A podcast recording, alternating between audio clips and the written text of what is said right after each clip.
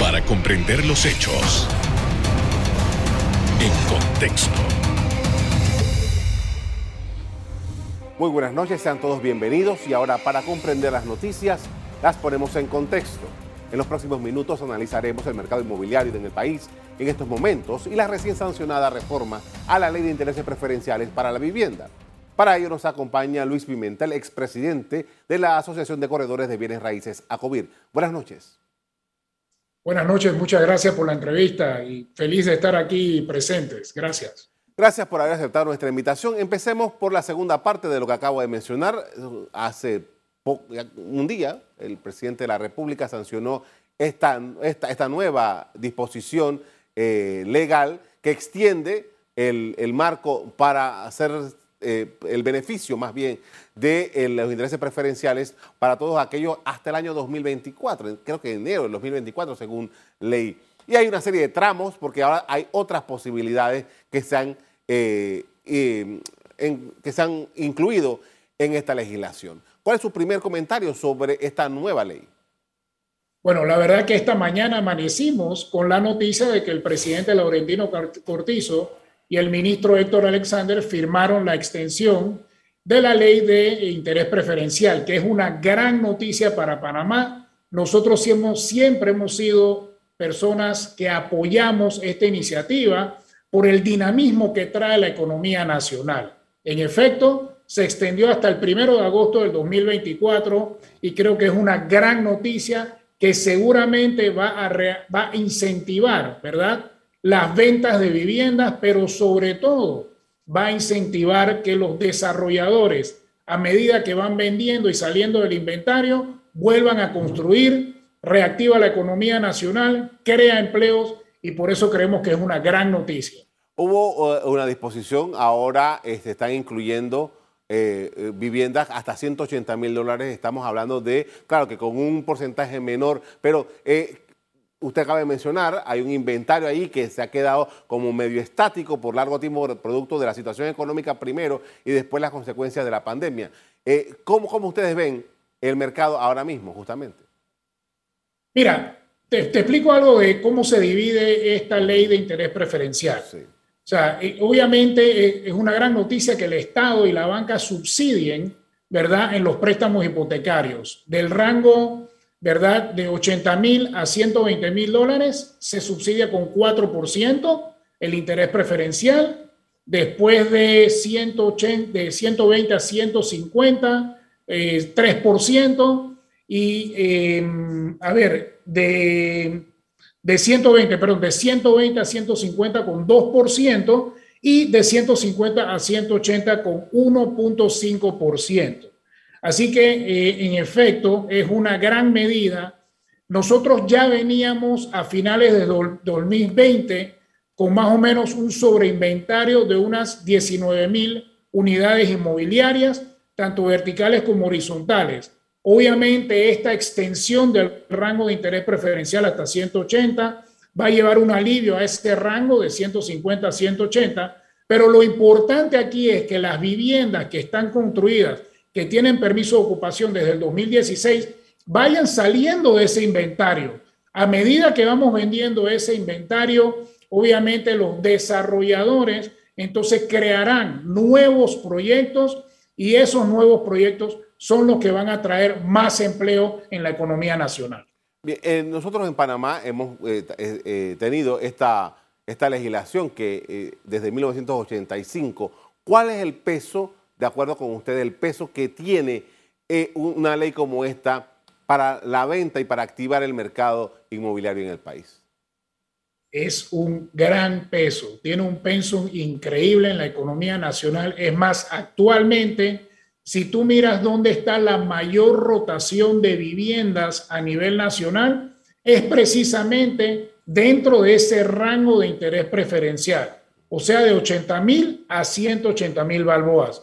Y yo creo que ahora mismo la economía, las viviendas de y de mediano y de, mediano y bajo, yo creo que son las que están teniendo una mayor rotación. Si bien es cierto, es en las afueras del centro de la ciudad de Panamá. La infraestructura también que se está creando está llegando a esas arterias, están llegando a las afueras de la ciudad de Panamá, haciendo una movilidad más fluida desde el oeste y desde el este de la República de Panamá. Interesante. Eh, ¿y, quiénes son esos compradores? ¿En qué rango de edad? ¿Qué tipo de cosas hacen esos compradores de, este, de, esta, de esta forma de, o este tipo de viviendas? Mira, buenísimo, porque lo bueno es que también eso lleva a lo que serían las aprobaciones de los préstamos hipotecarios y de la banca nacional. Sí se entiende que es una, tiene un gran potencial porque se pide usualmente cuando tú aplicas a estos préstamos un ingreso familiar. O sea que tanto eh, la mujer y el hombre de una casa aplican en conjunto y pueden llegar a lo que piden los bancos para aprobarte estas hipotecas. ¿A quién se dirige? Eh, realmente a toda la, a toda la población que pueda aplicar. Entonces ahí obviamente tenemos ahora los millennials que están entrando, grupos jóvenes que están entrando y los desarrolladores han sido muy inteligentes a crear productos atractivos para estos mercados que estén dentro de ese rango de precio. Interesante porque justamente hay, hay dos estilos, ¿no? Está el estilo de los casas que le llamamos tradicionalmente como chalet, que se encuentran mucho sobre todo en la zona de Arraiján, de Chorrera o, de, o hacia Pacora y tal, o, eh, y también para hacia las cumbres, esa zona por allá. Y las, también está la otra fórmula de los apartamentos, que ya lo podemos encontrar mucho en Parque Lefebre, lo podemos encontrar mucho en Betania o ahora eh, eh, eh, también en algunas otras zonas de Bellavista y tal. ¿qué es, ¿Cuáles son los que se están moviendo? ¿Cómo, ¿Hacia dónde está yendo la mayoría de las personas con capacidad para comprar? Mira, yo creo que el sueño de toda familia panameña es tener su hogar. ¿Verdad? Y yo creo que las necesidades que tienen las familias panameñas, en base a esas necesidades, es que decide qué comprar, ya sea casa o ya sea apartamento. Obviamente, por un tema yo creo siempre de ubicación de trabajo, las personas tratan de buscar esas viviendas cerca de donde trabajan.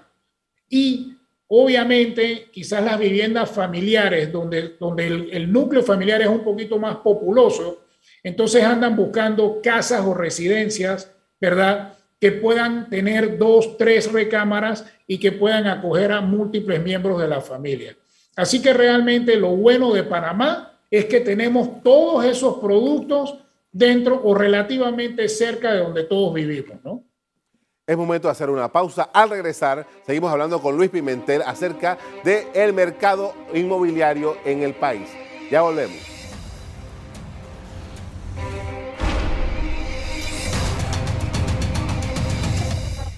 Estamos de regreso con Luis Pimentel, expresidente de Acovir, hablando sobre el mercado inmobiliario panameño.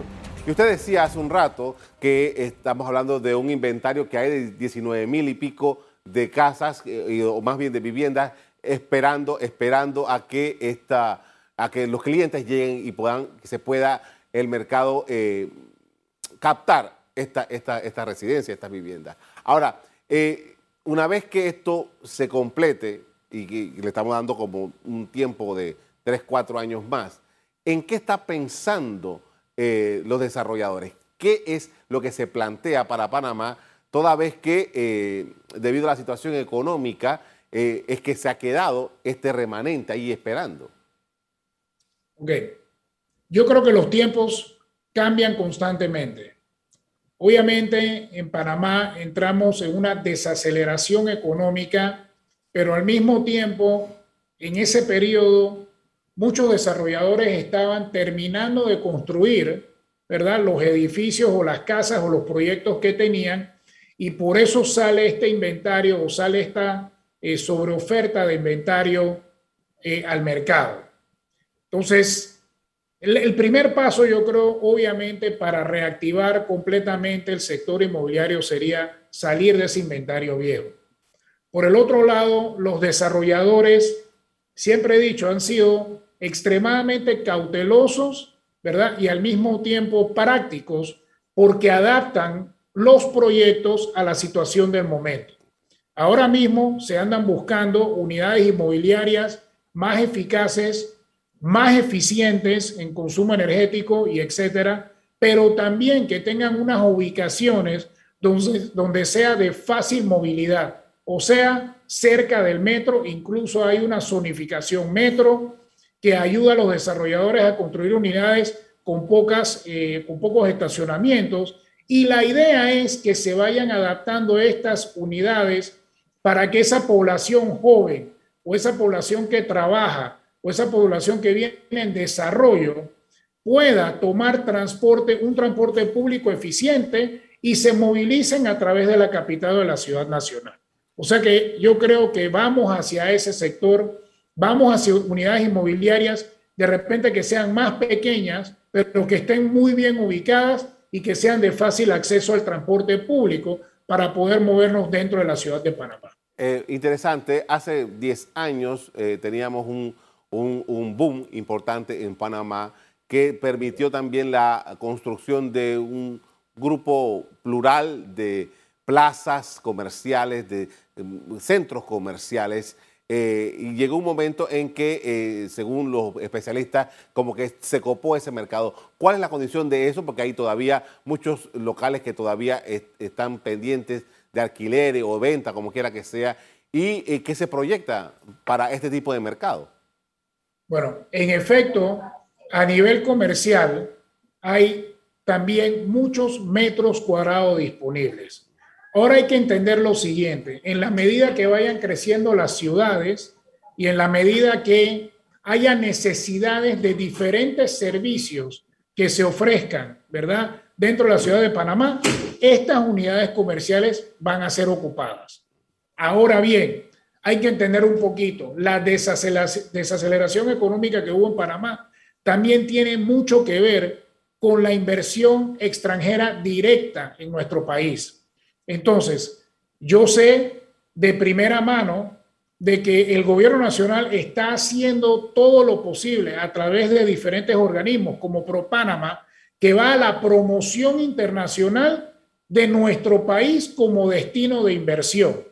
¿Qué significa? Obviamente necesitamos esa inversión extranjera en Panamá esas compañías transnacionales que pongan su sede en Panamá, que generen empleo, que tengan necesidades de ocupar todos esos eh, espacios comerciales existentes, pero sobre todo la posición geográfica de Panamá, que tenemos una posición logística privilegiada. Hay que ser eficientes a la hora de traer esas compañías logísticas, esas compañías de servicios multimodales a Panamá para que precisamente ocupen todos esos espacios disponibles o vacíos existentes en la ciudad también de Panamá. Una cosa interesante que, que, ocurrió en Panamá en los últimos años y que usted puede tener mucho más información de la que tengo yo, pero ocurrió que con el crecimiento de Costa del Este y el establecimiento allá o la construcción allá de edificios para oficinas, con la, con la aparición también de eh, Santa María como centro de negocios, con nuevos edificios. Hubo muchas, y todavía está pendiente, otros desarrollos por allá, por esa misma zona. Muchas compañías que estaban situadas en la calle 50 o cerca de la vía España y esa zona por allí, se trasladaron hacia allá y ahora tenemos edificios vacíos en estos lugares, en, en Obarrio, en San Francisco, etcétera. ¿Cómo se plantea para eh, eh, las bienes raíces este asunto? Bueno, déjame tratar también de, explicar un poquito. Obviamente, el, final o el avanzado proceso de desarrollo de Costa del Este, con el inicio o la transición también del desarrollo de Santa María, llevó que construyeran proyectos de primera elite, o de primer nivel.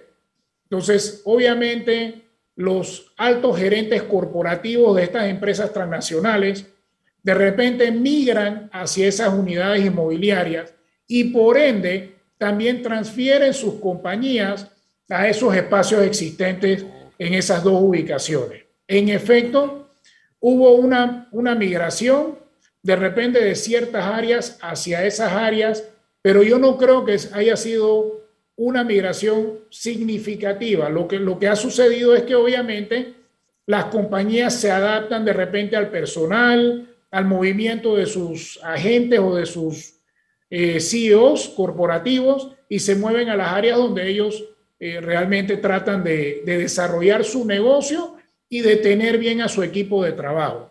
Pero ciertamente las bondades que tiene Panamá, recuérdate que la zona bancaria sigue quedando aquí en la ciudad, sigue quedando en calle 50, sigue quedando en Obarrio, Marbella, San Francisco.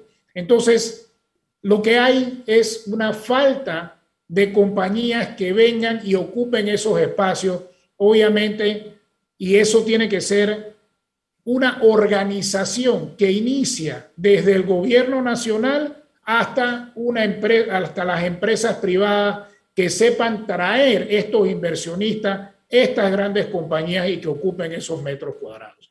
Yo siempre dije que Panamá ha sido muy inteligente en adaptar la infraestructura.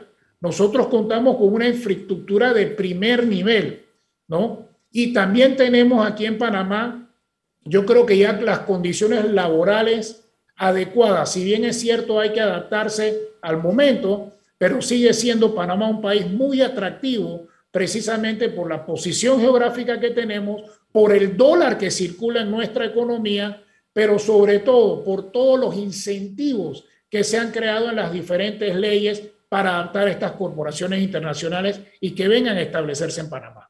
Con esto vamos a hacer otra pausa para comerciales. Al regreso, seguimos analizando el mercado inmobiliario y sus perspectivas en medio de la pandemia. Ya volvemos.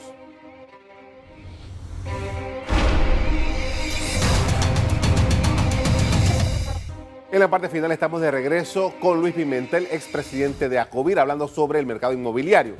Y en esta oportunidad quería preguntarle sobre el segmento más bajo de la economía, de las personas que quieren acceder a una vivienda, pero que están en condiciones salariales o de ingresos familiares que no tienen acceso a estas viviendas que hablamos al principio. Y que en buena parte el gobierno, o hace como dos o tres gobiernos, lo han venido ayudando, creando, eh, construyendo el propio gobierno algunas soluciones de vivienda. Y también se han dado algunos incentivos por parte del gobierno para que estas personas puedan acceder a un dinero como para que les sirva de base para eh, acceder a, préstamos hipotecarios. ¿Cómo lo ven ustedes? Mira, hay que entender una cosa. Por ejemplo, en el mercado de, de propiedad horizontal, o sea, de viviendas horizontales, o sea, de casas directamente, en el rango de interés preferencial, eh, uno debe entender que el 95% de las viviendas construidas están dentro de ese rango. Eso es un número importante, existente ahora mismo en Panamá. Los bancos, como hemos visto, también eh, eh, están tratando de captar esa clientela existente y si te das cuenta, ya hay realmente producto para todos los gustos y para todos los tamaños. Obviamente hay que aplicar, hay que ir a los bancos. Yo, por ejemplo, fui presidente de la Feria de COVID dos años seguidos y yo siempre dije, eh, no, o sea, hay que salir y cotizar con todos los bancos. Todos los bancos tienen diferentes requisitos.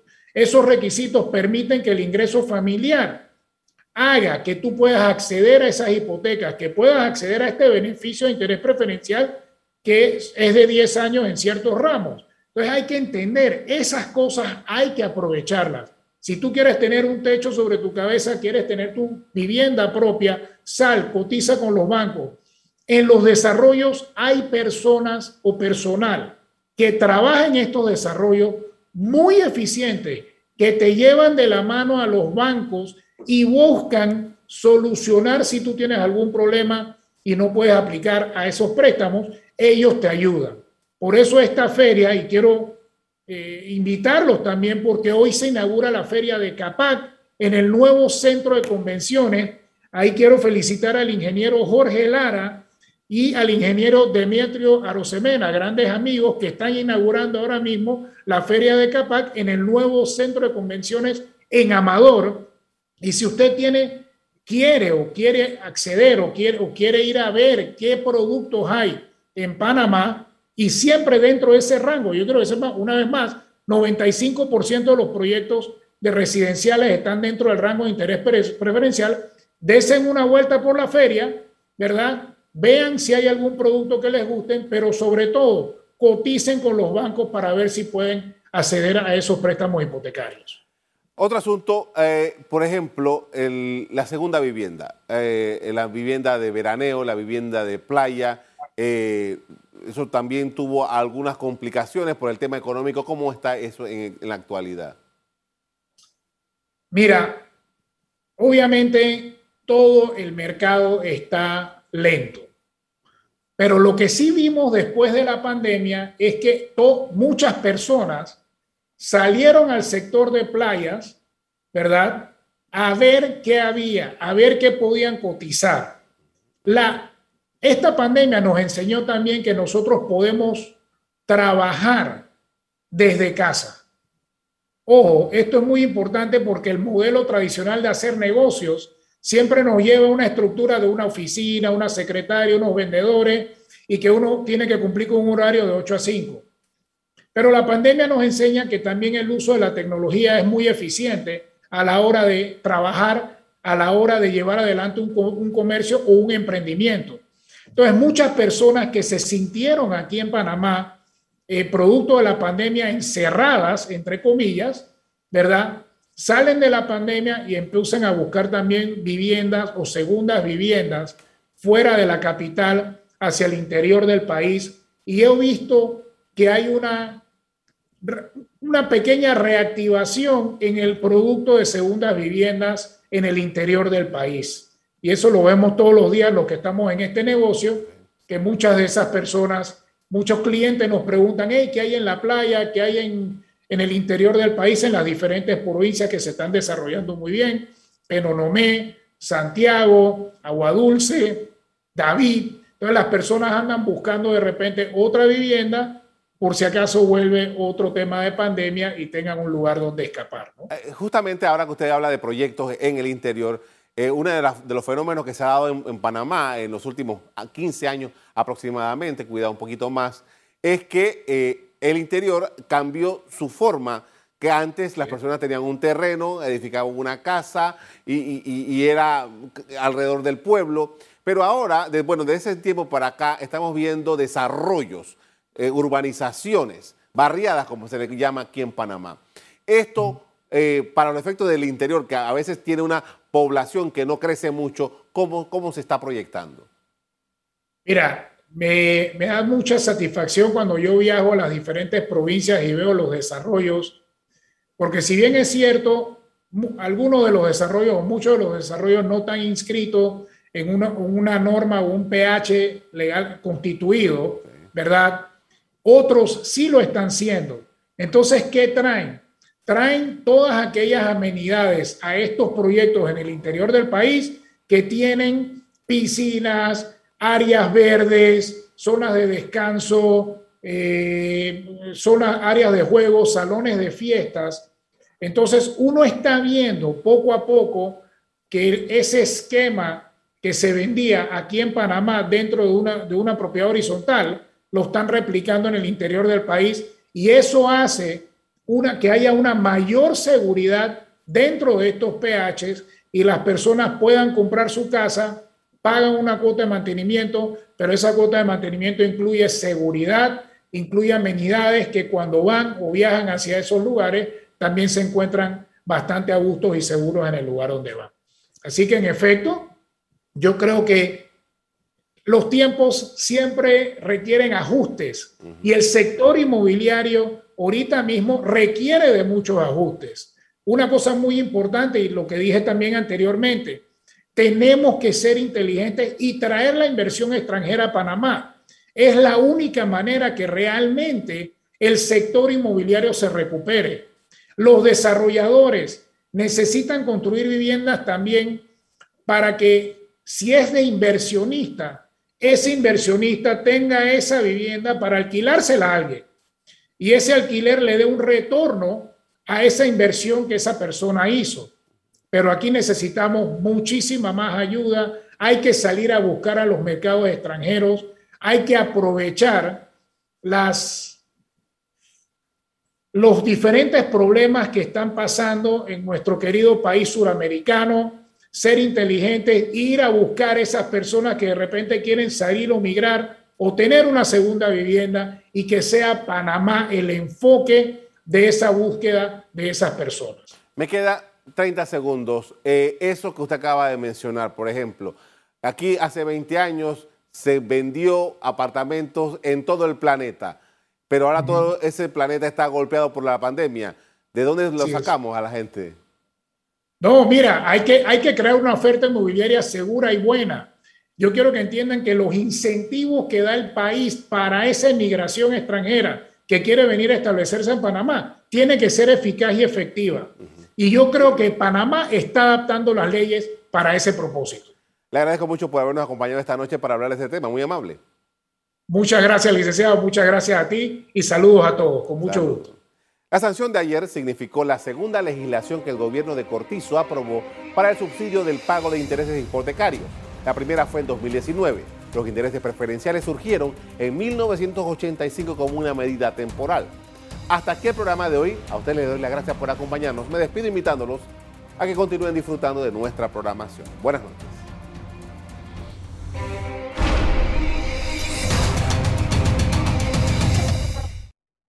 Revive este programa entrando al canal 1 de BOD de Tigo.